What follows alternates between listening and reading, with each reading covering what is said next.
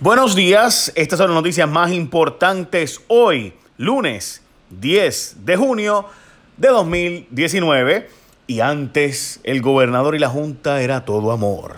Ahora guerra en el Yucayeque. el año pasado el gobernador dijo que el presupuesto que valía era el de la junta. Propuso con la junta cortar el bono Navidad y eliminar la ley 80 de despido injustificado. De hecho, Rivera Chat se lo puso y se formó la guerra entre ellos dos dijo el gobernador que iba a firmar el presupuesto de la legislatura de forma simbólica porque el que valía era el de la Junta, según la ley promesa. Ahora dice todo lo contrario, lo que decía el año pasado. ¿Qué cosas, miren, dijo el gobernador en el mensaje que son los importantes? Primero, dijo que quiere gastar 9.6 billones, pero la Junta quiere que gaste solo 9.1 billones. Que él tiene los números correctos y que la Junta ha fallado en sus números y que el tiempo le ha dado la razón a él. Que el gobierno tiene 6 billones en caja Recuerden que el gobierno lleva tres años sin pagar su deuda. que el gobierno quiere, y por si acaso la deuda estamos hablando de que no han pagado, estamos hablando de sobre 12 billones de dólares, que quiere pagar 300 millones que le tocaban pagar a alcaldes en pensiones y aportaciones al plan vital. Como ustedes saben, los alcaldes pagan una parte del plan vital, de lo que sería la reforma de salud, más las pensiones de sus empleados, pues el, que el gobernador firmó una ley que no lo paguen ellos, que lo va a pagar el gobierno central que quiere aumentar la partida de educación en 400 millones, pero por diferencias con la Junta dejó solo un aumento de 262 millones, o sea que el gobernador sacó 262 eh, millones de presupuesto adicionales para educación, que vienen los ahorros con el cambio de San Juan, la cambio de San Juan 5 y 6 de gas natural para septiembre en la Autoridad de Energía Eléctrica, como ustedes saben, se supone que eso era para marzo, que ahora el presupuesto tiene unas tecnologías y maneras nuevas, de hecho antes decía que el presupuesto se había hecho base cero desde el 2017, que la Junta quería recortar jornada, despedir empleados públicos, reducir pensiones y que él ha logrado evitarlo. Básicamente ese fue el mensaje del gobernador, un mensaje bien político, oye, por si acaso, eh, sin duda estratégicamente interesante, no es inconstitucional porque ya el gobernador dio el mensaje de Estado en la legislatura, así que no hay ninguna razón por la cual eh, se pueda considerar esto como inconstitucional. Así que francamente, políticamente, un jonrón. Eh, pues, tú sabes, eh, eh, políticamente.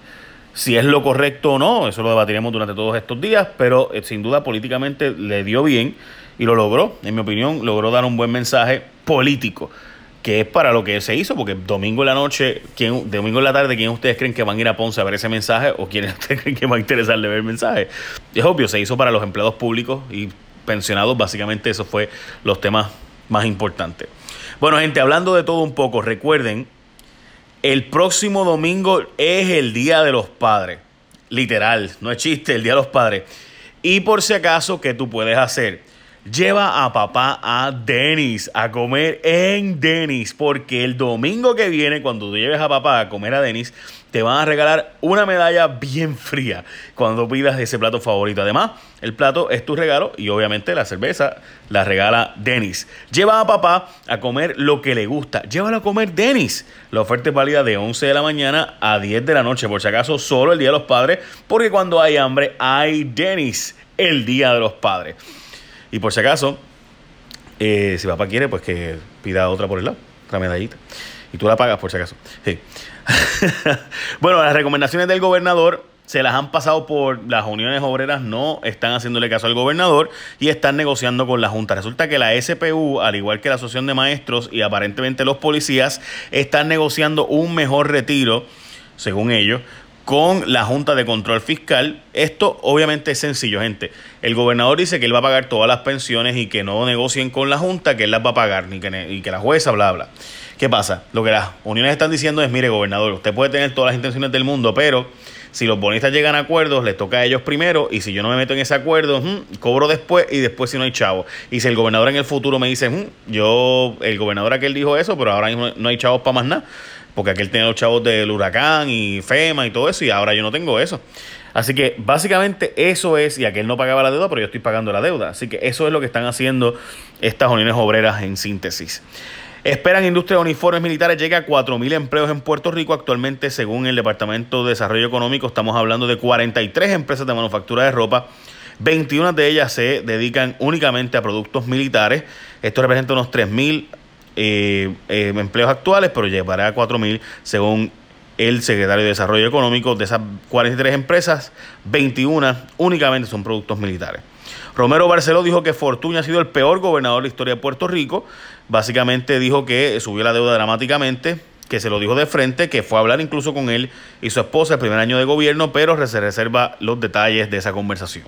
Además dijo que, en una entrevista con el Nuevo Día, que el PNP eh, debe fomentar el impuesto a las empresas foráneas y con eso se podrían pagar las pensiones y la deuda y podrían mandar a la porra a la Junta y por si acaso mandar a la porra a la Junta fue una cita de la entrevista con Torres Gotay del Nuevo Día.